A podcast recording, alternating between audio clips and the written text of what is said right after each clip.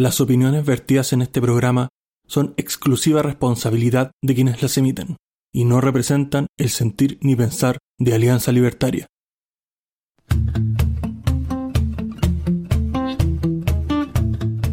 Muy buenas noches y bienvenidos a un programa más de Libertad o Muerte en este, el número 33 de la tercera temporada. ¿Quién iba a decir 33 programas en esta tercera eh, temporada 2023? Y me, gustaría aquí eh, principalmente saludar a quien hace posible este programa porque es el en este momento el gran auspiciador, el señor Infierno Cercano. ¿Cómo está, señor Infierno? Buenas noches, Rodrigo. Buena cabro equipo. Listo para conversar ahí. Nos tomamos una semanita de vacaciones por la, por la festividad del 18 de septiembre, pero ya volvemos en gloria y majestad. Ex, pero excelente, amigo mío. Y tenemos aquí a la dama que nos encarga a todos nosotros, señorita Claudia, ¿cómo está? Hola, muy bien con harto ánimo, esperando que la conversa sea entretenida. Y eh, eso, chiquillos, nada más que eso, tengo frío. la Manuela. Sí, la verdad es que todavía, bueno, dicen que va a bajar más la temperatura. ¿eh? Ojalá bajara el dólar, pero recordemos que el dólar esto, ya está casi a Lucas, así que los zurditos que se burlaban de Axel Kaiser ahí tienen. Se demoró unos cuantos meses, pero el dólar igual está llegando a Lucas. Y quién sabe también de la subida del dólar, el señor Ricardo Sánchez. ¿Cómo está, señor Ricardo? Hola, hola, hola. Buenas noches, buenos días, buenas tardes, la hora que sea desde donde nos esté escuchando, de Arica Punta Arenas o más allá de nuestras fronteras. Hemos preparado un programa muy especial para todos ustedes. Esperamos que se queden con nosotros hasta el final. Excelente. Y me quedo contigo, Ricardo. Cuéntanos, ¿qué está pasando en el alrededor del mundo, en Around the World? Por supuesto, y tenemos que empezar nuestro periplo internacional hablando acerca de lo ocurrido en Corea del Sur, donde han desarrollado un desfile militar con el propósito de desafiar a Kim Jong-un, demostrando todo su poder con este gran desfile militar. Un desfile militar con tanques y misiles, una puesta en escena que estamos acostumbrados a ver casualmente en Pyongyang, pero esta vez en el norte de la península. Este 26 de septiembre tuvo lugar en Corea del Sur por primera vez en 10 años donde se realizó este desfile militar. Esto es una advertencia a Kim Jong-un con la celebración de este desfile militar, el primero en una década, en el cual Corea del Sur ha exhibido algunas de sus armas más destructivas. Fue una demostración de fuerza para conmemorar el 75 aniversario del ejército surcoreano, tal como lo pidió el presidente Jong Suk Yeol que mantiene una línea muy dura contra Corea del Norte. Y vamos a tener que seguir hablando acerca de estas cosas del mundo bélico. Esta vez tenemos que trasladarnos a Moscú, donde este gobierno está buscando adoctrinar a niños ucranianos en las zonas ocupadas, nada más y nada menos para que estén dispuestos a morir por Rusia. Expertos señalan que la capacidad de los niños, especialmente los más pequeños, para resistirte a, esas, a estas narrativas es muy limitada en un entorno donde cualquier opinión pro-ucraniana no puede circular libremente y donde expresarlas te puede llevar a perder el empleo, la propiedad o incluso la libertad. Estamos hablando de que Rusia busca deliberadamente sustituir la identidad nacional ucraniana de más de un millón de niños de los territorios ocupados por Rusia, según revela un análisis de los textos escolares públicamente disponibles y de las políticas estatales. Y lamentablemente tenemos que seguir hablando de todas estas cosas bélicas que están ocurriendo alrededor del mundo. Esta vez tenemos una noticia un poco más positiva porque estamos hablando de que lleva, de que ha llegado la ayuda humanitaria al enclave de Nagorno-Karabaj, que es una zona de conflicto que se encuentra nada más y nada menos que entre Armenia y Azerbaiyán. Estamos hablando de que un convoy de ayuda internacional llegó este sábado a este enclave donde los separatistas armenios entregaron sus armas a Azerbaiyán. Durante los últimos días, los armenios han salido a manifestarse para expresar su descontento y pasividad de su gobierno a lo que llamaron una posible limpieza étnica. Estas son ayudas que están llegando a esta zona coordinadas por la ONU donde se ha solicitado pues que presten ayuda para eh, la crisis humanitaria y de seguridad que está en esta zona. Y bueno, ahora tenemos que trasladarnos a nuestro continente, específicamente a la nación de Argentina, donde la embajadora chilena, Bárbara Figueroa, nos está explicando su renuncia porque va a asumir su nuevo cargo nada más y nada menos que como secretaria general del Partido Comunista. Estamos hablando de Bárbara Figueroa, que ha renunciado como embajadora de Chile en Argentina para asumir como la nueva secretaria general del Partido Comunista, donde acompañará a Lautaro Cormona, quien está reemplazando nada más y nada menos que al fallecido Guillermo Tellier. Y ahora tenemos que hablar de lo que está ocurriendo en Afganistán, donde los talibanes están convenciendo a los académicos universitarios que huyeron del país. Estamos hablando de que los talibanes están tratando de hacer regresar a Afganistán a los profesores universitarios que escaparon al extranjero en medio de un entorno descrito este lunes por los docentes como hostil para la educación por falta de oportunidades o de medidas regresivas de los fundamentalistas como la prohibición de la educación femenina. Hemos enviado diferentes delegaciones a varios países para que aquellos que son buenos instructores y viven en el extranjero vuelvan al país, explicó el pasado domingo el ministro de Educación interino de este país. Desde que los talibanes se hicieron con el control de Afganistán en agosto de 2021, tras la apresurada retirada de los norteamericanos, el éxodo de profesores universitarios al extranjero ha vaciado los centros educativos de más alto nivel. Y es por esta razón que los talibanes buscan hacer regresar a sus docentes.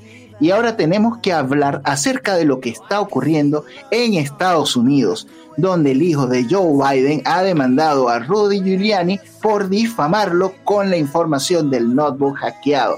Estamos hablando del hijo del presidente de los Estados Unidos, Joe Biden, quien ha demandado este martes a Rudy Giuliani, el ex abogado del presidente Donald Trump, nada más y nada menos que por haber difundido y manipulado la información privada que fue hackeada en su computador. La demanda fue presentada ante un tribunal federal en Los Ángeles, California, y también va dirigida contra Robert Costello, el ex fiscal general y abogado de Rudy Giuliani, según informaron los medios locales. Y bueno, ahora tenemos que, trasladarnos a Nicaragua, donde el presidente o dictador, o bueno, este señor eh, Ortega, ha cerrado una importante escuela de negocios, ha, incautado sus bienes al más puro estilo del les propiese. Y estos bienes ahora pasan a ser parte del Estado. Estamos hablando del régimen sandinista encabezado por Daniel Ortega y su esposa, el cual acusa al Instituto Centroamericano de Administración de Empresas de no presentar cuentas en los últimos tres años y de arrastrar inconsistencias en el periodo de 2015 a 2019 y ahora todos sus bienes van a pasar a ser parte del Estado. En el boletín oficial nicaragüense se publicó la orden del Ministerio de la Gobernación que da el nuevo orden de aludir a la irregularidad, a las irregularidades de este tipo administrativo y todo lo anterior para justificar la anulación de su personería jurídica y estamos hablando, por supuesto, de una organización que es ajena al Estado. Han sido incautados sus bienes y lamentamos este avance de la dictadura en cuanto a socavar lo que son las libertades de las personas y sobre todo ya no, conforme con haber atacado tanto a la, a la iglesia, a sus opositores y ahora también con los institutos y la educación universitaria. Y bueno, ahora tenemos que hablar de lo que está ocurriendo en Venezuela, donde el gobierno de este país caribeño anuncia que coordinará con Chile y otros países la búsqueda de los fugitivos de la cárcel de este grupo internacional mejor conocido como el Tren de Aragua. El gobernante de Venezuela, el dictador Nicolás Maduro, aseguró que coordinará con los gobiernos de Chile, Perú, Ecuador y Colombia la búsqueda de los delincuentes que se fugaron de la cárcel de Tocorón, desde donde se había formado la banda criminal que opera el Tren de Aragua. Estamos hablando de una coordinación internacional y esto lo anunció el presidente en su programa transmitido por el canal estatal BTV el pasado domingo con Maduro Más. Señaló que se trata de una fase de una operación que arrancó el pasado 20 de septiembre con la impecable intervención militar y policial del penal de Tocorón donde se formó la organización criminal internacional El Tren de Aragua, extendida por Perú, Chile, Colombia, Bolivia, entre otros países. Están hablando de que se encuentra desmantelada esta organización, pero se están persiguiendo sus miembros con mucha fuerza y con todo el peso de la ley. Y por supuesto, tenemos que seguir hablando del tren de Aragua porque esta vez Perú ha tomado una reacción muy interesante. Estamos hablando de que el gobierno peruano está ofreciendo nada más y nada menos que 132 mil dólares de recompensa por capturar al líder del tren de Aragua. Estamos hablando de que el ministro del Interior, Vicente Romero, anunció este lunes que el país ofrece nada más y nada menos que medio millón de soles, lo cual vendrían a ser como 132 mil dólares el día de hoy eh, por información que lleve a la captura de Héctor Guerrero, el líder o el cabecilla del tren de Aragua. Y esto se ve bastante interesante. Estamos hablando de que hemos coordinado con los gobiernos de Colombia, Perú, Chile para que la operación de búsqueda, persecución y captura de estos criminales sea internacional. Y el director del el Ministerio del Interior peruano está consciente de esto y ha dado estas declaraciones a los medios internacionales. Y ahora, para cerrar nuestra jornada internacional, tenemos que hablar de unas recientes, cacareo, digo, declaraciones del expresidente boliviano Evo Morales, quien acusa a la extrema derecha de oponerse a su candidatura promovida por el pueblo, entre comillas, pueblo, nada más y nada menos que para 2025. El exmandatario boliviano, de, quien gobernó este país de 2006 a 2019 y líder del movimiento oficialista Movimiento al Socialismo, Evo Morales, acusó este lunes al gobierno de Luis Arce y a la derecha de oponerse a su candidatura presidencial para los comicios de 2025. En las últimas horas hemos comprobado cómo el gobierno de la extrema derecha separatista coinciden en oponerse a esta candidatura promovida por el pueblo. Evo Morales confirmó en su red social X, anteriormente en Twitter, que el gobierno, que, que, la gente, que la gente quiere que se postule, que le están obligando y que lo han convencido para tomar esta decisión nada más y nada menos para lanzarse en contra de la mentira y el sabotaje. A lo cual las reacciones no se hicieron esperar. El exmandatario Tuto Quiroga ha denunciado en su red que tenías dos mandatos, usaste tres y quieres robarte un cuarto sin vergüenza, descarado, no te estás obligando, lo cual reprochó el exmandatario Tuto Quiroga. Y bueno, las, reacciones siguen en esta noticia y son bastante interesantes. Los invitamos a seguir investigando y por supuesto los invitamos a seguir con nosotros en el programa. Muchas, muchas gracias. No, no, no, no mienta. Eh, eh, usted es un, racista. Usted, usted es un racista. No, no deja, no deja ser eh, presidente de, de, la República aquí, que se me está el pueblo, que el pueblo está aquí, que se Así le dijeron, ¿no? Oye, Ricardo. Sí, fue, algo así, güey. Sí, todo el rato, pues. Oye, Ricardo, oye, muy buena noticia. ¿eh? y esta tipa, la, a mí me sorprende mucho acá cuando hablan de la democracia del pueblo. ¿eh? Lo otro eh, esa retórica ridícula que también tiene el Partido Comunista acá en Chile, que tienen una nueva directiva que eligieron ellos mismos, sin preguntarle a nadie, sin votaciones, eh, hacen una votación así como interna dentro de, una cúpula y ahí eso para ellos es democracia. ¿Qué, qué, nos pueden contar al respecto, así como hacer una reflexión final de este, estos gobiernos del pueblo? Sí, yo iba a comentar algo muy interesante porque la secta del Partido Comunista de verdad se parece mucho a la, a la otra secta donde el líder va a estar ahí hasta que vaya a la caja de madera. Qué atroz. El líder, el líder eterno, el líder único. Sí, el líder único. también de las Coreas. ah, sí, por supuesto. Pero yo, yo creo que no, no debería sorprendernos esta, esta actitud del Partido Comunista. Si al final es el Partido Comunista, no sé qué esperan. O sea, ¿por qué la oh, gente se sorprende de esto, weón? si, son ellos, weón, ¿qué esperáis? En todo caso, weón. ¿Qué nos dice la, la señorita Claudia aquí? Opino lo mismo que infierno cercano. ¿Qué, qué, qué podemos esperar de estos partidos? Nada, pues, la misma, lo mismo de siempre nomás o sea, algunos creen que los de, los de Chile son buenos. O sea, acá en Chile estarían los únicos comunistas buenos. Según ellos. Según ellos. Eso, eso, eso es más chistoso que.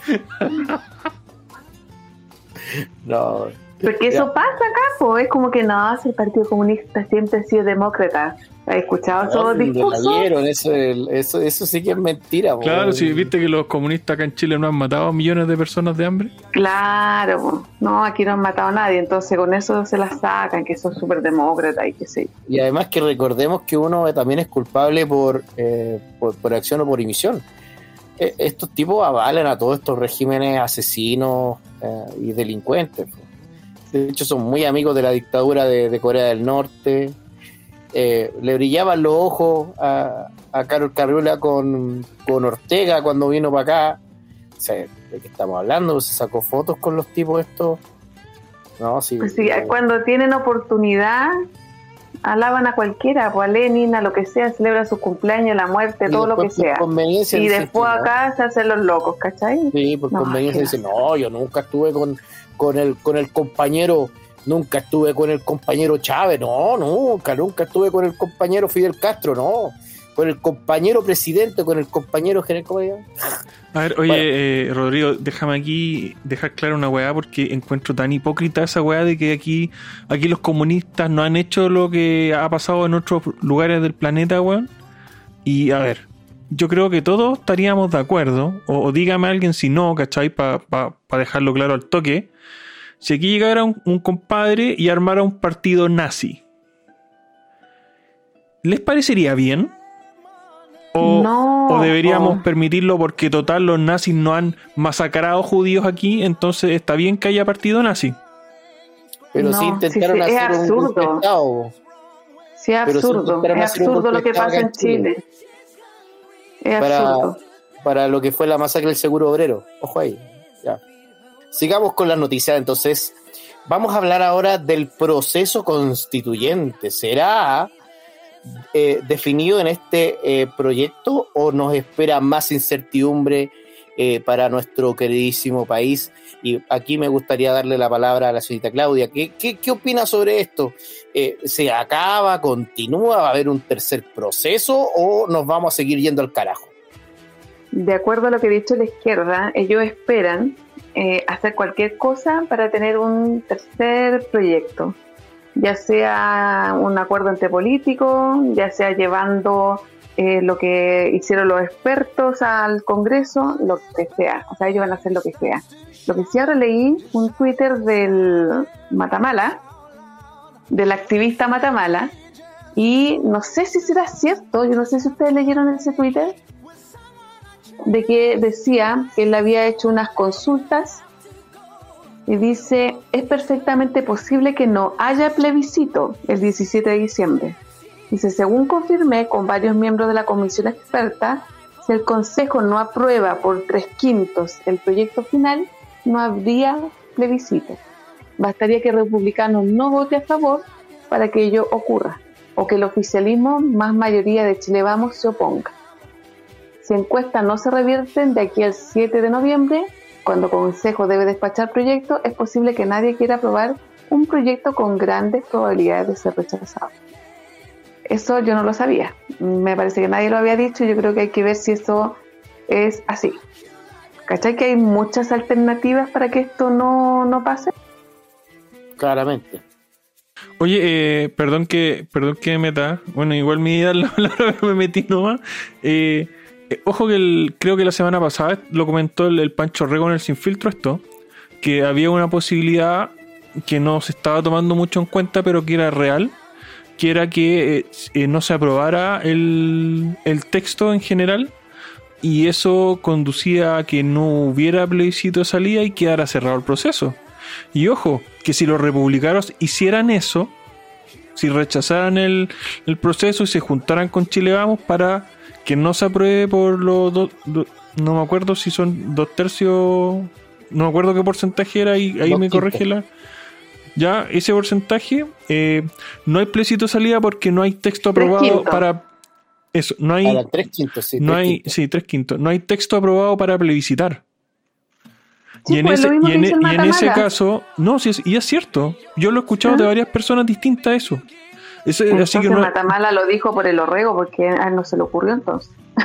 Bueno, yo, yo lo había escuchado a otra persona antes, pero personas así ah. como que uno cache de la tele o de las noticias o de YouTube, eh, Pancho Orrego lo había comentado. Entonces quizá está interesante eso porque para republicanos, imagínate que si republicanos rechazaran el, el texto, ellos podrían decir que no, le, no están satisfechos con el texto que le entregan al país y podrían evitarse la derrota electoral del plebiscito de salida.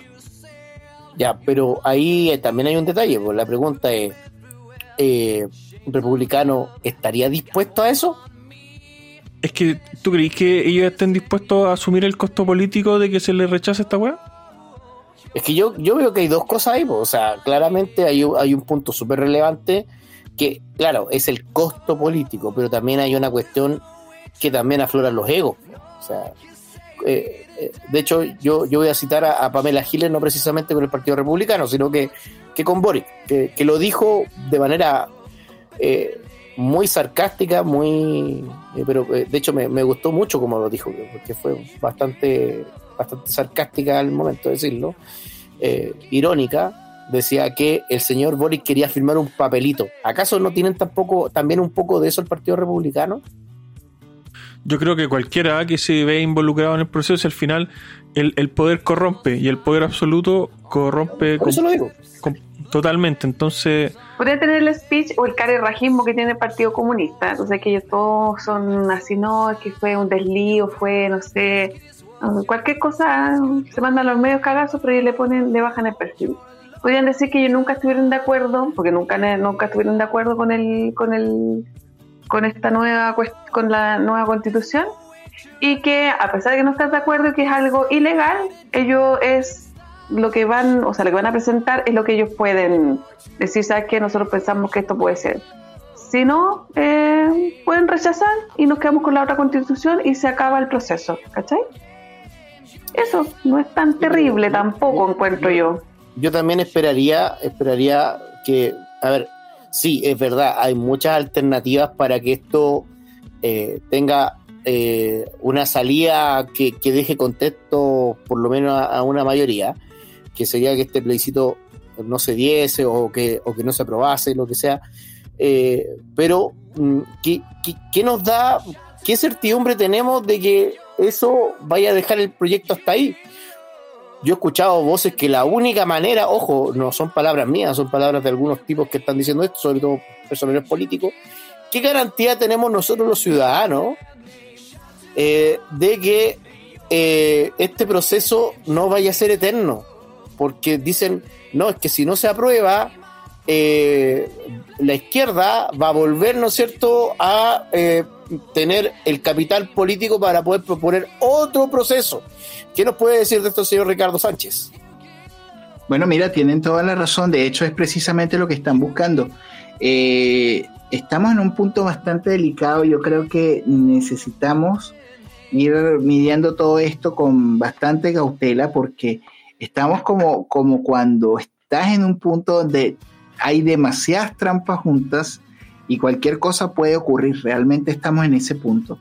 ¿Por qué? Porque el documento por, un, por una parte están empezando a anunciar todas las ventajas y todas las desventajas que tienen, y la otra cosa es que tanto izquierda eh, como los actores más duros están hablando de rechazar el proceso y volver a enfrentar otra vez el mismo loop eterno en el cual nos han tenido y esta, esta fiesta en algún momento hay que pararla, o sea, ya no se puede seguir en este en este eterno proceso de zozobra que tú no sabes qué van a hacer con las leyes o no.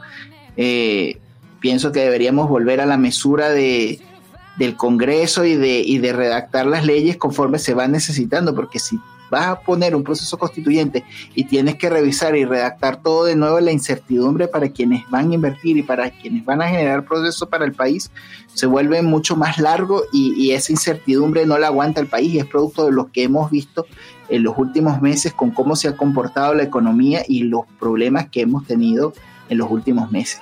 Oye, pero eh, Ricardo, ¿qué pasaría si ahora saliera republicano, ¿cacháis? Con su vocero y dijera, eh, como no nos gustó este proceso, pero sí, no, sí fue un proceso que, que le sacamos provecho.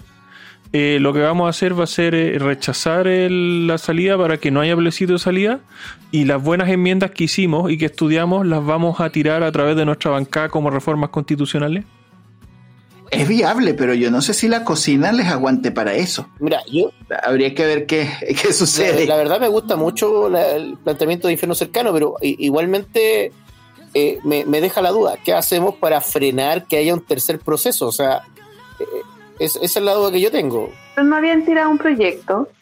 Sí, hay un proyecto, pero todavía no se aprueba. Es que tendrían que ponerse las pilas para aprobarlo, porque si no... Lo que pasa es que, sí, pues si se aprueba ese proyecto, eh, yo creo que republicanos podría hacer lo que quisieran. O sea, y de hecho podría decir, ¿sabéis qué? lo mismo lo que te dije yo nosotros ofrecemos esto y está la anterior constitución, eso es lo que podemos decir y creemos que está de acuerdo a lo que nosotros planteamos, a pesar de que no queríamos este proceso, pero no queríamos que Chile se fuera a la chucha, ¿cachai? Sí, porque aún sigue latente, bueno, al menos la izquierda lo trataba de revivir así, aunque en la evidencia empírica la verdad es que es otra cosa, que dicen que, abro comillas, la constitución de Pinochet barra Ricardo Lagos, porque ahora le dicen de las dos formas, eh, al menos hay un, un poco de, ganancia en lo que es la batalla cultural, pero volviendo, eh, no se ha plebiscitado, ojo, eso dicen, lo cual es falso, porque sí hubo un plebiscito, y de hecho yo, desde mi punto de vista, se ha plebiscitado varias veces, porque el rechazo también podría calificar como tal, incluso con las interpretaciones que ellos mismos dan, pero eh, yo digo, se supone que sí, en base a, su argumento es que la constitución actual no se ha plebiscitado, entonces plebiscitémosla, ¿o no? Toda la razón. Yo creo que no lo harían, ¿ah? Recuerda que ellos quieren una asamblea constituyente soberana, como dice Jadwe, Power. Sí, claramente, claramente. Y precisamente por eso tenemos que frenar un tercer proceso. Entonces, em, eh, de hecho me gustaron mucho las palabras de, de Mochati al respecto, que él decía que deberían hacer una reforma constitucional para que en el eh, plebiscito de salida hubiesen tres opciones en vez de dos. Una opción que sea, eh, no sé, apruebo, no sé cómo, cómo, que le llaman ahora. Eh, uno que sea apruebo, otro rechazo y el tercero... A favor y en contra creo que. Claro, a favor, en contra y, y, que haya un tercer eh, punto que, tenga que ver con plebiscitar, ¿no es cierto?, la, constitución actual con reforma constitucional. Y, yo creo que es lo más razonable. ¿Cómo eso? Sí, no caché. La última, ¿cuál sería la opción? A mí no me parece nada razonable. No, es que a mí me parece razonable, te digo por qué. Porque eso frenaría un tercer proceso y la, nos quedaríamos la, con la constitución actual y tal cual como tú dices, le metí las reformas constitucionales que han hecho eh, en esta constitución y que han sido transversales y que, y que, ojo, han sido votados incluso por la propia izquierda. O sea, las propuestas que se han aprobado han sido votadas por la propia izquierda. Entonces, pero, a ver, perdón que, que te contraiga acá, pero es que hay sectores, weón, que no van a aceptar nada ni van a dar por democrático nada que no sea una asamblea constituyente dominada por ellos. Así como también, así como también hay sectores que no van a torcer el brazo hasta, hasta que el Estado les regale todo. Sí, sí, sí. Eh, hay de todo. Pero, pero son sectores minoritarios, hay que, eh, eso hay que dejarlo claro siempre. Ahora, yo, yo no quiero, yo no quiero pescar de buenista en este aspecto, para nada. Yo creo, yo creo que tenemos que buscar una, un frene, un freno urgente a esta situación. Eh, si, el, si el dólar hoy día está amaneciendo a Luca, eh, mañana va a estar a dos lucas, acuérdense, porque la inflación de partida es, es un efecto eh, exponencial. Y si, y si no hemos llegado a eso antes, es precisamente por intervención del Banco Central que quemó reservas. Pero hay un problema, que las reservas se acaban, se agotan. Bien, señores, ¿algún punto más a este respecto? ¿Sabes qué? Eh, delante tú mencionaste la talla cultural y yo sé que no, no es ni al respecto ni va a la pauta, pero déjame plantearlo, weón. Dale. ¿Vieron el conde? Yo no lo vi. No. No, De no. hecho, yo, yo, yo he visto, he, he escuchado eh, eh, comentarios de gente de izquierda que dicen que es muy mala la película. ¿Y sabéis por qué dicen que es mala? No. Es- es- Por lo que tú dijiste. Spo- Spoiler, po, weón. Sí, pues spoiler. Mm. Yo, lo único que voy a decir es que Pinochet no termina mal. Es más, Bueno. es el único personaje que no termina mal. No sé, yo, yo vi el trailer y me pareció que la weá estaba mal actuada, weón. No, sí, es horrible. como- Es horrible. Es, es la, la, la wea más fétida que ha parido los ¿Y últimos por tiempos, qué weón. gana premio esa hueva? O sea, mm, como que los zurdos premian a los zurdos, nada más. Es que, es la- Claudia, la- mira, acá lo que tenemos es, es un, una especie de corporativismo político del cine chileno. El cine chileno se financia eh, por instituciones como Corfo. De hecho, si tú ves eh, cualquier película chilena que haya salido en los últimos años, aparece el loguito de Corfo. Es decir, lo financiamos nosotros a través de impuestos. Y eh, la verdad es que no los gana cualquiera, los ganan los amigos de... Hacen películas malas para justificar que son cineastas y reciben fondos del Estado. Es así de simple. Pero bueno, vamos a continuar con otra polémica que se está desatando, que desde mi punto de vista no debería hacerlo, porque toda persona tiene derecho, derecho a defender su propiedad. Nadie tiene derecho a violentar tu propiedad. Y sobre todas las cosas, sobre todas las cosas, nadie tiene derecho a que le tomen su terreno y seguir pagando contribuciones por eso. Entonces, a este respecto me gustaría eh, ceder la palabra al señor Infierno Cercano sobre la ley de eh, usurpaciones y este levante por parte de grupos terroristas que están amenazando que si el proyecto de ley se aprueba y pasa a ser ley de la República, van a prácticamente tomar las armas. Y salió la señora, ¿no es cierto?, Papelucho, perdón, no, no quiero insultar a la, a la, a la ministro, eh, a la ministra Papelucho, perdón, ah, ah, no, no, no era así, era ministra Toa, ya, Toa, a decir que iba a derogar la ley. ¿Qué nos puede decir, señor eh, Infierno Cercano? O sea, no le van a derogar, ya hacer el veto desde el Ejecutivo. Exactamente, eso, eso. Eh, bueno, según ellos, esto es una cuestión, un llamado a la autotutela. Y yo les voy a decir que ya tenemos autotutela en Chile. Y es lo que viven, weón, las personas que están desamparadas, weón, ante el terrorismo, weón, ante una serie de situaciones delictuales que atentan contra su vida y su bienestar, weón, donde el Estado no está presente. Ese Estado, weón, que no tiene problema en, cobrarte, weón, el, el 19%, weón, en cada, en cada pan que te comí, ¿cachai? Entonces, puta, weón, entonces ahora que ya digo que vaya a juntar grupos de gente, grupitos de amigos, a- armados a, de- a des- a desalojar, weón, tomas pacíficas, inocentes. ¿Ah? Y, weón, ¿qué mierda les pasa en la puta cabeza a estos coches su madre, weón? Yo, yo creo que ya esta weá ya va más allá del sentido común, weón. ¿ya? Yo creo que el sentido común acá ya, ya, ya nos, nos queda corto para tratar de analizar esta mierda. Porque no es posible, weón, que tú digáis que una, un, el tomar por la, por la fuerza, porque eso es cuando se toman un, un espacio, un terreno o una casa, es apropiarse de algo por la fuerza, no es violento. Y entendamos que la violencia es una de las fuerzas, fuerzas más imparables, weón, que ejerce el ser humano. Entonces, ¿qué tiene que te defendáis, weón, si no te queda de otra? Si- y, no, y no es que la gente quiera autotutelarse, weón. Que yo personalmente sí quiero, pero reconozco que la mayoría de la gente no, weón. ¿Cachai? La mayoría de la gente quiere un Estado presente, weón, que vaya en su auxilio, weón.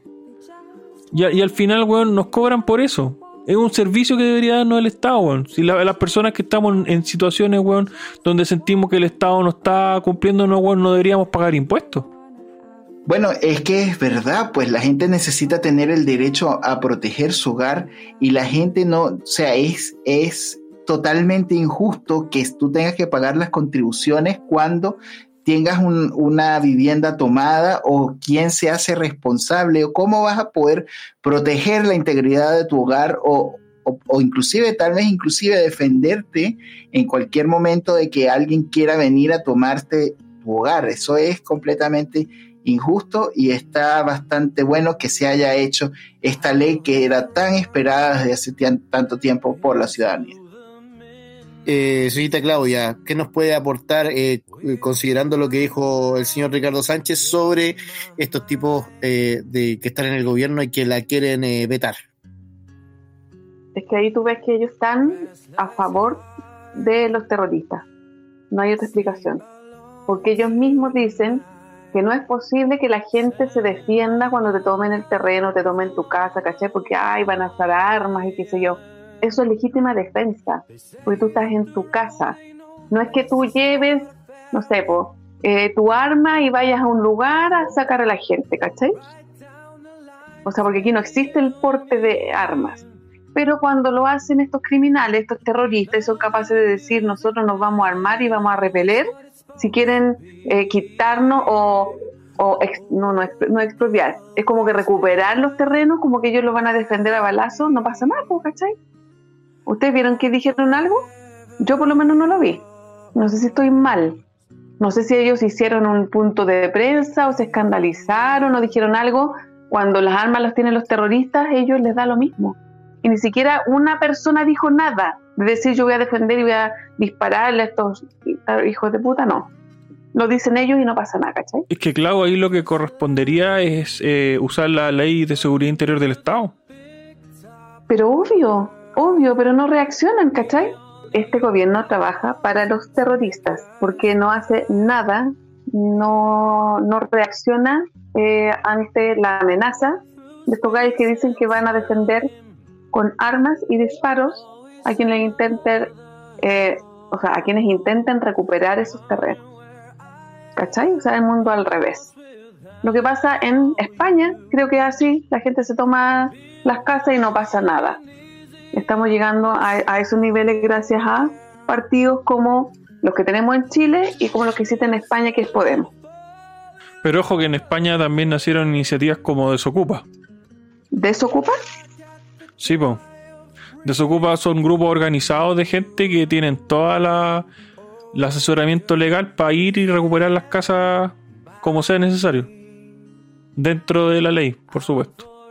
Es muy interesante la propuesta de, este, de esta agrupación Desocupa porque no solamente están ayudando a las personas, sino que digamos que la ley española permite que existan este tipo de organizaciones y su labor es bastante importante porque también tienen un aspecto de caridad donde ellos eh, ayudan a las personas, a los adultos mayores que son despojados de sus bienes o de sus apartamentos. O sea, se han dado casos donde inclusive las personas o los adultos mayores que están viviendo en sus casas son invadidos estando ellos en sus, en sus departamentos o en sus propiedades y son desalojados por estos eh, malvivientes que vienen a tomar sus propiedades. Y es bastante drástico y pienso que en este, en este momento también en Chile se necesita algo como esto, en el caso de que la ley lo permita. Y creo que una de las razones por las cuales el gobierno también está buscando vetar esta ley es porque esta ley también permitiría que se hiciera una suerte de desocupa a los chilenos. Yo creo que esa, esa ley quizás no existe acá, o quizás con la nueva no sé si habrá alguna modificación de la ley esta que te arriendo, que te hacen, que supuestamente resulta más fácil sacar a los inquilinos. No sé si servirá de algo. Pero entiendo que en, países como Estados Unidos existe algo así, existen agrupaciones eh, donde tú les pagas y te echan cagando a la gente de los lugares que, que no son de ellos, o te quitan los vehículos, ¿cachai? Si tú no pagas y te van a quitar los vehículos, no sé si han visto ese programa, me imagino que es un símil así lo que usted me comenta. Claro, sí, hay, hay ese tipo de cosas que la verdad, claro, para una para un tipo sensiblero, de, que hoy día se habla de la sensibilidad de izquierda. Yo creo que más que eso de, bueno, no voy a voy a omitir eh, mi opinión al respecto sobre esos estúpidos, pero sí, tenemos que ver acá qué es lo justo. Lo justo es que si hay un contrato entre dos partes, yo le cedo, ¿no es cierto?, eh, el uso de mi casa a otra persona, lo justo es que si la persona me deja de pagar o incumple, yo pueda reclamar de vuelta mi propiedad porque es mía. Entonces, si yo necesito desalojarlo, se desaloja y punto, y chao. Ahora, eso no quiere decir en ningún caso que no se pueda llegar a un acuerdo, se, puede conversar. Oye, ¿sabéis que este mes me fue mal? Eh, pero eh, te pago retroactivo el próximo mes. Puede ser. ¿Cachai? El, tema es que estos tipos no están eh, tomándose terrenos porque necesiten vivir en alguna parte. Estos tipos están tomándose terrenos, están tomándose casas por querer hacer daño nomás. Y porque, eh, a ver, ¿cuáles son los incentivos que nosotros estamos poniendo en, encima de la mesa para, eh, que la, para que la gente sea honesta? Estamos haciendo lo contrario eh, si nosotros premiamos a los deshonestos, estamos castigando a los honestos y obviamente estamos dando incentivos para que la gente diga, oye, pero si yo hago las cosas correctamente, no me va a ir bien, tengo que hacer las cosas mal. Y pasa con todo. También pasa, por ejemplo, con la inmigración. La izquierda te dice que estás discriminando o como que estás estigmatizando la pobreza o lo estás atacando, entonces es como que pucha, pobrecito, y no tiene, por lo tanto es legal tomarse algo. O sea que ellos piensan, no sé si ustedes, me imagino que han visto matinal o alguna cosa, cuando entrevistan a alguien y dicen, ay, esta señora se levanta temprano y va en su carrito y vende, no sé, pillas y súper certificada y no sé qué, como que si la demás gente no se levantara temprano, como que si no recorriera, ponte tú, no sé, gente de Santiago que recorre todo Santiago para llegar a su pega, como que eso no es sacrificio, ¿cachai? Como que la gente lo hará por hobby, ¿cachai? Trabaja por hobby. Siempre empobrece a, los supuestamente más pobres. Claro, yo, yo, creo que el sesgo, el sesgo de confirmación tiene que ver precisamente con la cantidad de con la calidad de víctima que tenga el individuo. ¿ah? Y eso me parece a ver, nosotros yo creo que igual estamos cayendo un poco en eso, ¿ah? porque fíjate que estamos cayendo en el buenismo porque tú decís, por, Rodrigo dice, por último llegar a acuerdo. Pero, weón, ¿por qué tú, propietario, weón, de tu weá, tenís que aguantarle y llegar a un acuerdo con un saco weá que fue y se tomó tu espacio, weón? Nada de acuerdo, conche tu madre, se tienen que, ir cagando, weón. Pero espérate, pues, significa que las dos partes están de acuerdo. Si no, no hay acuerdo, pues, weón. Pero es que, es que aquí no puede haber acuerdo. Aquí no puede haber un acuerdo. Se tienen que ir cagando y pues, punto. Aquí no, porque, porque no, no tienen la necesidad de vivir en una parte, están haciendo, están delinquiendo. Claro que están delinquiendo. Pero por eso, entonces no digamos es que tratemos de llegar o busquemos un acuerdo. No, weón, si esa gente tiene que irse cagando, weón. Si ese espacio no les pertenece. Eh, así también como le está pasando a los migrantes en, Estados Unidos, porque también lo echaron cagando y me parece que, también... ya se están yendo al chancho y encuentro que por qué o no existirá alguna forma de cobrarle a los países que generan esta este desastre, puta, no sé, el, el París da una idea de una remesa, no sé, por último dices aquí yo te recibo a estos migrantes, pero yo te voy a cobrar, porque yo tengo que mantenerlos y eso significa un costo para mí que tú no lo tienes. ¿Cachai? Es como que la gente se puede recagar de hambre, puede irse, puede dejarla cagar en otros países y el otro no le sale ni por curado. A ver, pero, pero oye, eh, convengamos en algo. O sea, hay mucha de esa gente que uno la mira y la ve desamparada y toda la weá, pero, weón, ellos cosecharon lo que sembraron, pues, weón. Si no querían a estos dictadores, a estos líderes culiados de ultra izquierda y todas esas mierdas, y les quedó la cagada en el país, weón, obviamente por sus decisiones. Entonces, lo lógico no es que otros países tengan que hacerse responsables, weón, de hacerse cargo de las decisiones que ellos tomaron, weón.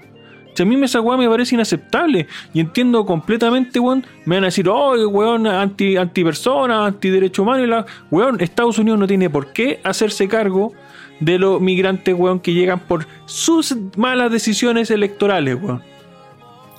y además que llegan por la ventana, pero bueno. no, eh, pero es que eso es otro tema, es que eso, weón, es que no, no, no permitamos que esa agua se mezcle.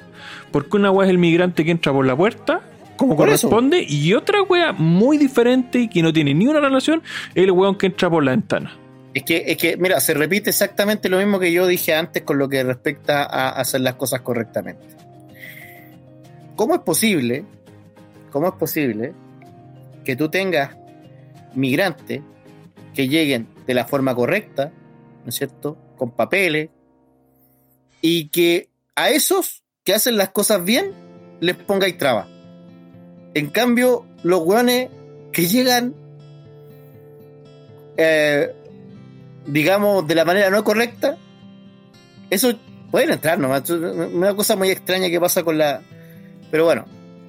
Eh, Oye, este, quería comentar algo bien interesante y que no es un fenómeno exclusivamente de Chile, porque esto también está pasando específicamente también con los Estados Unidos, donde por ejemplo, si una persona comete una infracción de tránsito, no es que sea deportada, no, esta persona que se encuentra bajo una condición ilegal es sujeta a una multa. Entonces, digamos que el Estado ha complicado la, digamos, el proceso del trámite migratorio. O sea, si tú detectas que una persona está ilegal, ¿por qué no procedes a deportarla? No, hay una suerte de, de, de subsistencia donde, bueno, sí, déjalo que siga manejando y lo, y lo retengo una, dos y tres y cuatro veces y cada vez que pesco una persona que está manejando de forma ilegal son dos mil, tres mil o cuatro mil dólares de multa, más el, todo el negocio que representa para el Estado el recoger el vehículo, multar y todo el resto del proceso.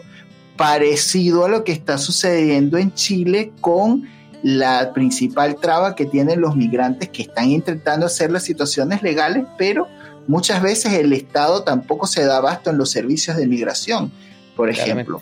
Entonces, tienes que ver desde este, desde este tipo de punto de vista de que tú, mientras más rápido puedas empezar a coleccionar la información con respecto a estas personas que estás recibiendo, puedes determinar sus comportamientos, puedes saber si son personas de bien o, o si en el momento en que cualquiera pife, que, que lo lancen en un avión y lo devuelvan a su país a donde a donde, a donde sea que tengan que devolverlo porque tú no puedes, necesitas mantener una mano dura para garantizar que la gente que, que tienes adentro se porte bien. Porque imagínate, si, si el sistema judicial está malo que ni siquiera los chilenos se portan bien dentro de sus propias fronteras, pues imaginemos cómo será hacia fronteras afuera. Totalmente. Bueno, y, hablando de eh, eh, pifeos, hablando de pifeos, vamos a hablar del el señor presidente de la República, el señor Don Merluzo eh, O'Higgins Pinochitisto. Eh, ¿Qué nos puede contar, señor Inferno Cercano, sobre este canturreo que hizo eh, de los viejos estandartes? Que desde mi punto de vista yo veo que murió la boca nomás. Y su discurso en la ONU, donde también eh, lo trataron de Pinochetito por parte de la señora Pamela Giles. ¿Qué, no, nos puede contar? Yo creo que eso no tiene mucho significado filosófico. ¿ah? Yo creo que eso es más una, una anécdota propia de la, de la melodicidad, de la musicalidad de la weá, ¿no? ¿cachai? O sea, yo mismo me he visto, weón, tatareando el himno culeado este de los comunistas porque la weá es la raja, ¿cachai? Y porque es bonito, weón, y porque eh, la figura melódicas no, no, Ese mismo, weón. pues si la weá es la raja, ¿para qué andamos con cosas? Las ideas comunistas son una mierda, pero el himno es bonito. Entonces uno lo tarea porque la canción es la raja, pues. Entonces, yo creo que aquí pasa lo mismo. No, es que Boric eh, reivindique los, los viejos estandartes, sino que la, la weá es bacán, pues bueno. Entonces el pueblo la tarea. Es inevitable, es una, es una respuesta, weón, así involuntaria.